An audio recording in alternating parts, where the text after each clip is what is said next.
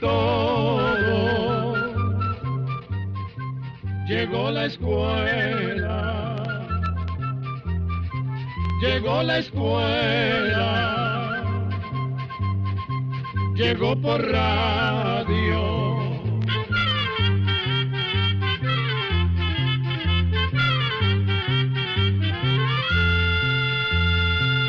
Oigamos la respuesta.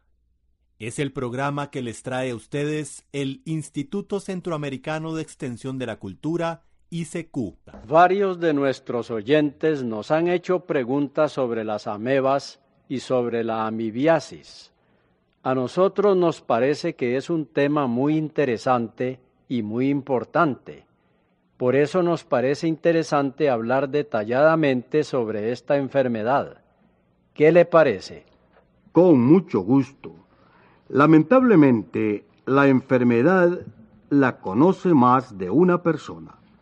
Muchas personas han sufrido esa dolencia.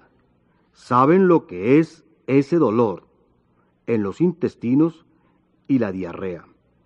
Esa diarrea constante que a veces va acompañada de evacuaciones de sangre. A menudo las personas se sienten tan mal que hay necesidad de llevarlas al hospital. Pero no siempre esas diarreas fuertes y dolorosas son causadas por amebas, ¿verdad? No, desde luego que no. También hay diarreas causadas por otras enfermedades, pero la causada por la ameba es muy corriente aquí en nuestra tierra. ¿Y cómo se puede comprobar si la enfermedad es causada realmente por las amebas? Se puede comprobar solamente por medio de un examen de heces. En las heces se pueden ver las amebas por medio de un microscopio que es un lente que aumenta muchísimas veces el tamaño de lo que uno ve. Sin microscopio es imposible verlas. Sí, porque son muy, muy pequeñas. ¿verdad? infinitamente pequeñas, y no hace ni mucho tiempo que las descubrieron. Hace 180 años, más o menos, en San Petersburgo, que es una ciudad de Rusia, un doctor llamado Losh atendía a un enfermo que tenía una diarrea muy fuerte. Ya el doctor había visto muchos casos parecidos y se empeñó en averiguar qué podía ser la causa de esa diarrea.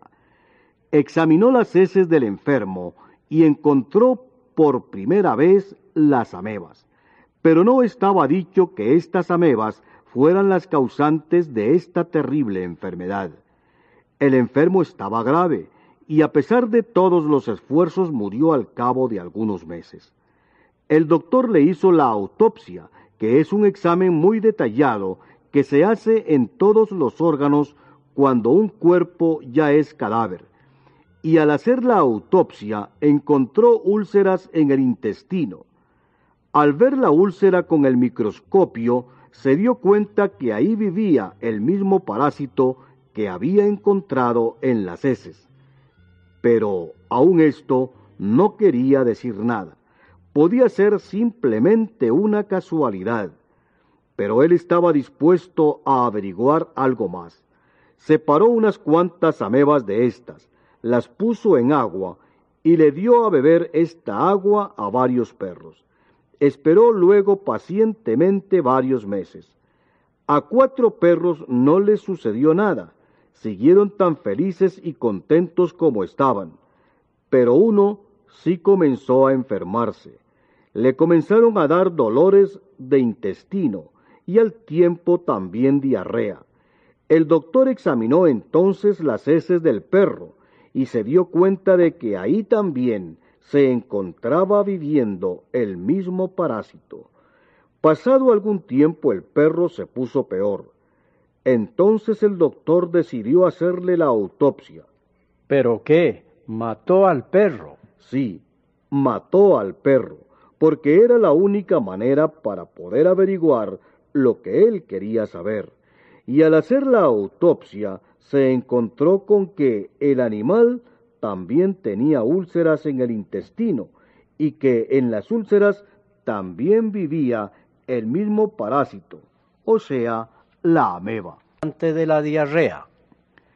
No tuvo la seguridad, porque para poder afirmar una cosa de estas se necesita haber hecho muchos estudios, pero su descubrimiento fue muy importante. Se le comunicó este descubrimiento a muchos otros médicos, y pronto la noticia de la ameba recorrió el mundo entero.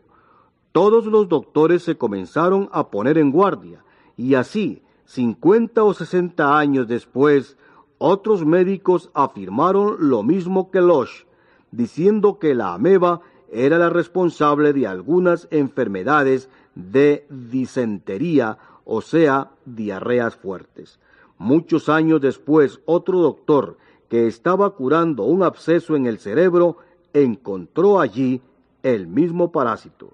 Encontró amebas en el cerebro de un enfermo. Así fue. Es en un absceso cerebral se encontró la ameba. Pero qué terrible. Yo no sabía que las amebas pudieran llegar al cerebro. Como le digo, no hace mucho que se sabe eso. Ya ahora se logra cultivar la ameba para poderla observar con toda tranquilidad. ¿Cómo cultivar? Hoy en día se pueden hacer crías de amebas para así poderlas estudiar detenidamente. Mire, amigo, hace rato que estamos hablando sobre las amebas y yo todavía no sé lo que son en realidad. Va a tener que explicármelo para entender mejor ese bicho. Siempre es muy necesario saber cuál enfermedad es la que tiene un enfermo, pero todavía es más necesario saber qué es lo que produce esa enfermedad, para así buscar la forma en que se pueda proteger al enfermo. Esto es justamente lo que yo quiero que usted me cuente. Voy a contarle algo sobre las amebas, cómo viven, cómo se reproducen y algunas cosas más que le pueden interesar. Pero cuénteme sobre todo qué es una ameba. La ameba se puede decir que es el animal más inferior de todos los que conocemos. No tiene esqueleto ni por fuera ni por dentro. Tampoco tiene ojos ni patas, ni boca ni nada parecido a los animales que vemos sobre la tierra. ¿Y entonces cómo es que vive? Los científicos se han pasado muchas horas, muchos días observando a estos animalitos a través de los microscopios y han averiguado muchas cosas. Como le decía, la ameba es uno de los seres más simples que existen. Pero si no tiene ni ojos, ni patas, ni boca, ¿cómo puede ser un animal? ¿No será más bien un hongo o algo así? Realmente es un animal. Aunque no tiene boca, ni patas, ni cola, la ameba come, respira, camina. Pero ¿cómo puede hacer eso? Si usted contempla una ameba en un microscopio, se da cuenta de que parece una gota de agua, pero una gota de agua que estuviera viva. Si se sigue fijando en ella, verá que poco a poco cambia de forma. Momentos después ya no es una gota redonda, sino más bien una gota larga y de repente también coge la forma de una flor. ¿Cómo es eso? ¿Quiere usted decir que la ameba puede cambiar de forma? Así es, la ameba está cambiando constantemente su forma. Qué raro. Sí, esto sucede por la consistencia, digamos, por la materia de que está hecha la ameba.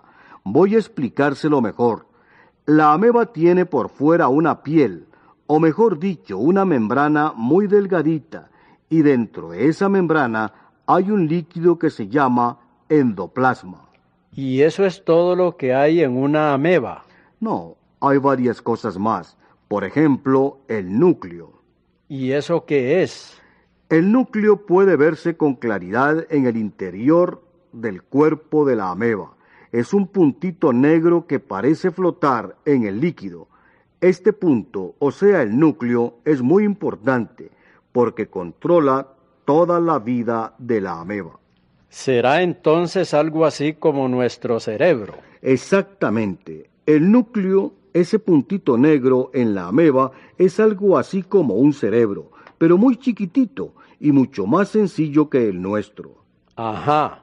Lo que no le he podido entender es que usted me dice que la ameba cambia de forma por estar hecha de un líquido, pero yo no me explico todavía cómo es que lo hace. Cuando la ameba quiere cambiar de forma, la membrana que la cubre se suaviza. Así la ameba puede coger cualquier otra forma. Esta propiedad es la que hace que una ameba pueda moverse. ¿Y cómo hace para moverse? Se mueve en una manera parecida a como lo hace una gota de agua. Por el lado hacia donde la ameba quiere avanzar, la membrana se suaviza. Luego la ameba estira su cuerpo en esa dirección, formando como una especie de brazo que avanza. Cuando ese pedazo de ameba, ese brazo, se ha estirado bastante, se endurece, quedándose en su lugar. La parte que ha quedado atrás se recoge hacia adelante. Después que ha hecho todo este movimiento, la ameba ha recorrido una distancia muy, muy pequeña, pero no se desanima, sino que vuelve a comenzar el mismo movimiento. Debe ser algo así como el movimiento de una babosa, ¿no es así? Bueno, la babosa tiene un cuerpo bastante más perfecto, pero el movimiento sí se puede comparar. La facilidad que tiene la ameba para suavizar su cuerpo en cualquier parte es de lo más importante, puede cambiar de forma y puede moverse aunque no tenga patas, pero lo más importante es que también puede comer, o sea, alimentarse. Ajá. Cuando la ameba avanza, encuentra de camino partículas, o sean, pedacitos pequeñísimos de sustancias que le pueden servir para alimentarse, boronitas chirrisquititas. Pero ¿por dónde come si no tiene boca? Eh, podríamos decir que come por todo su cuerpo. ¿Cómo es posible eso? Como ella al avanzar va suavizando partes del cuerpo. A ver, explíqueme eso bien. Con mucho gusto.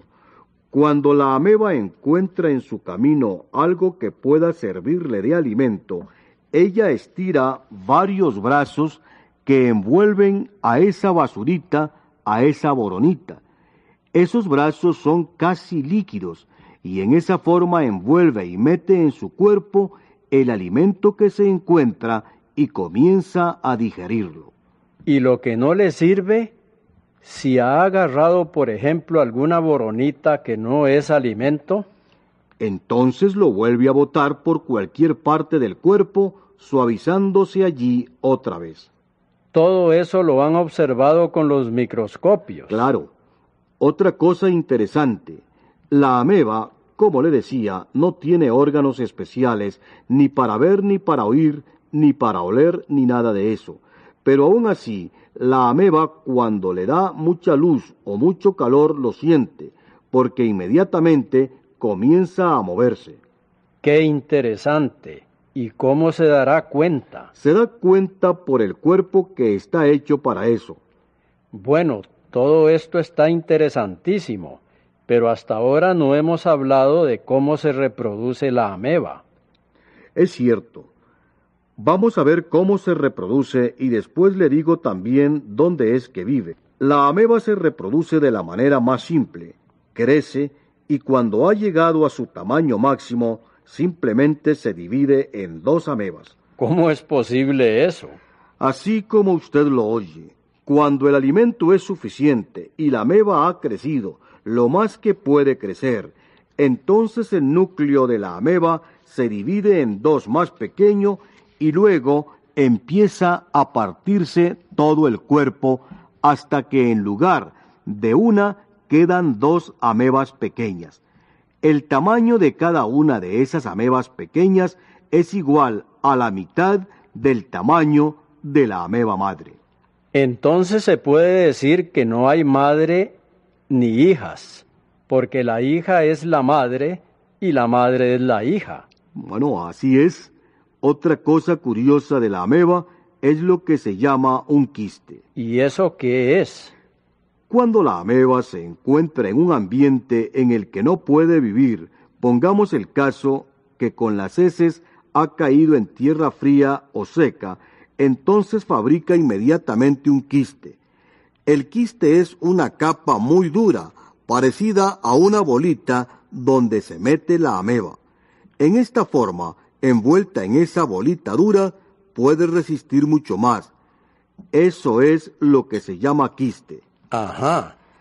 Así puede durar varias semanas y el viento o el agua se la puede llevar a cualquier parte. Cuando ya encuentra nuevamente un lugar adecuado para seguir viviendo, el quiste se rompe y las amebas quedan en libertad y vuelven a ser activas. Quiere decir que cuando uno se ha tragado ese quiste y la ameba se encuentra de nuevo bien servida en nuestro cuerpo, sale del quiste y comienza a darse buena vida a costa de nuestra salud. Así es.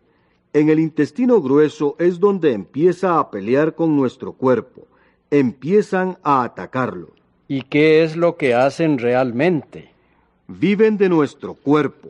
Son parásitos. Se alimentan de nosotros mismos. Y lo que es peor, van destruyendo los tejidos del intestino y provocan úlceras. Estas ulceritas hacen que se inflame el intestino, de lo que resulta ese dolor intenso.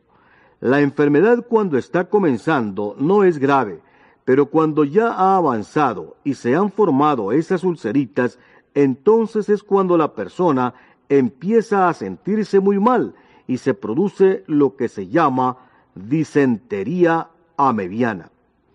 Las amebas pueden caminar por todo nuestro cuerpo y formar infecciones y abscesos en otras partes. Estos abscesos a veces son complicaciones peligrosas. En este caso, ¿qué es un absceso? Un absceso es una formación de pus, una infección podríamos decir. ¿Y en dónde? Es decir, ¿en qué parte de nuestro cuerpo pueden formar las amebas esos abscesos? En varias partes. Una de las más corrientes es el hígado pero también se pueden formar en los pulmones o en el mismo cerebro, como le dije antes. ¿Y cómo llegan ahí? Se considera que puede ser por la sangre. Pueden llegar a muchas partes y formar las úlceras de pus. Son terribles en realidad. Si no se curan a tiempo, pueden llegar a ser terribles. Ahora díganos todavía, ¿con qué se puede curar esta enfermedad? hay diferentes drogas y medicinas con las que se puede tratar la disentería, pero hay que tener cuidado con estas medicinas. Es mejor ir donde un médico para que él las recete en la forma adecuada, que no cause otros daños en las personas. Dígame todavía una cosa. ¿Dónde se encuentran las amebas cuando no están en nuestro cuerpo? Hay varias clases de amebas pero a todas ellas les gustan los ambientes húmedos, las lagunas, los pantanos y algunas viven hasta en el mar. Muchas especies de estas son inofensivas, no le causan ningún daño al hombre. Hay una clase que vive en el intestino grueso del hombre y de los animales y que se considera inofensiva. ¿De veras? Sí, es la llamada ameba del colon. ¿Y cómo se llama la peligrosa? la que produce la disentería. Esa es la llamada ameba histolítica. Esa también puede formar quistes. Sí, claro, y es por medio de los quistes que uno la puede tragar con las verduras o en el agua sin hervir, en fin, con muchas cosas. Al hervir el agua se mueren, ¿verdad? Sí, no resisten el calor del agua hirviente. Hervir el agua es una buena medida para protegerse. Hemos llegado a saber muchas cosas interesantes y por hoy tenemos que terminar esta charla. Hasta la vista, amigos. Atención controladores, programa número 175. Así llegamos a un programa más de Oigamos la Respuesta. Pero le esperamos mañana, si Dios quiere, aquí por esta su emisora y a la misma hora. Mándenos sus preguntas al apartado 2948-1000 San José, Costa Rica. También nos puede llamar a los teléfonos 22 25 52 38 o 22 25 53 38 o mándenos un fax al 22 25 22 27. También le damos el correo electrónico isq.org.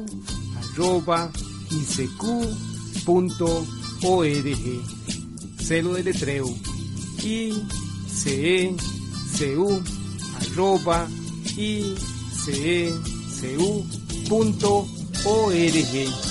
Para nosotros sus preguntas son muy importantes y estamos para servirle. También puede dirigir su pregunta a esta emisora que ellos amablemente nos la harán llegar. Muy importante, dele su nombre completo, dirección bien exacta ah, y el lugar donde escuche el programa. Recuerde que comprender lo comprensible es un derecho humano. Que Dios le bendiga.